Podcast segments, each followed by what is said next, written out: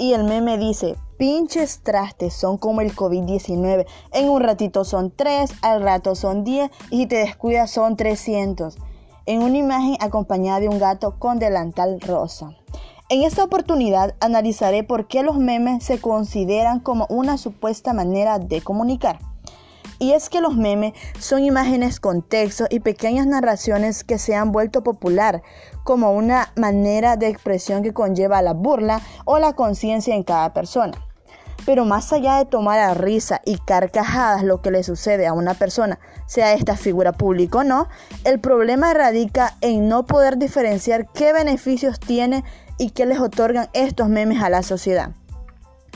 Preguntas como quiénes crean, cómo se forman los memes y cuáles circunstancias los vuelven masivos son nada importante para los usuarios de redes sociales cuando saben que el resultado es divertido.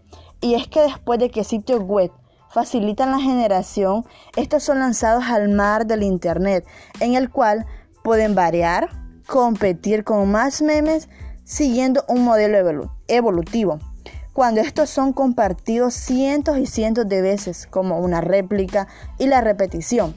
Pero solo sobreviven si la respuesta por parte de los consumidores de memes es agradable, gustosa y entretenida en los primeros segundos.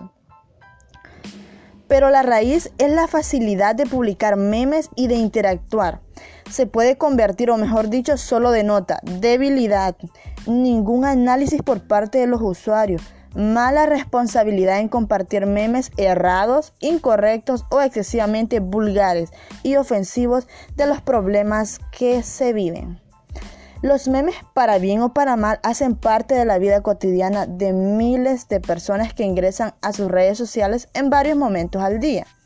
Pero esta situación es más compleja cuando estos tienen el poder hasta para manipular a la sociedad en la actualidad, por ejemplo, se han convertido en puntos de opinión sobre la política nacional, cómo actúa el gobierno, cómo se moviliza la población, los diputados y los alcaldes, el personal de salud y las pandillas, en consecuencia a la pandemia que se vive y a las medidas de aislamiento arraigadas.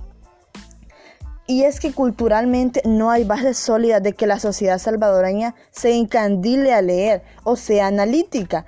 Es por ello que el meme se convirtió rápidamente y penetró extensamente como una manera de comunicar, manifestando las emociones, situaciones, enojos de las cosas y hechos sin recurrir a una composición escrita con argumentos y razonamiento, evaluando a los memes como un todo una comunicación rápida y lo más sorprendente que tienen un gran impacto e influencia, según sean las nuevas temáticas.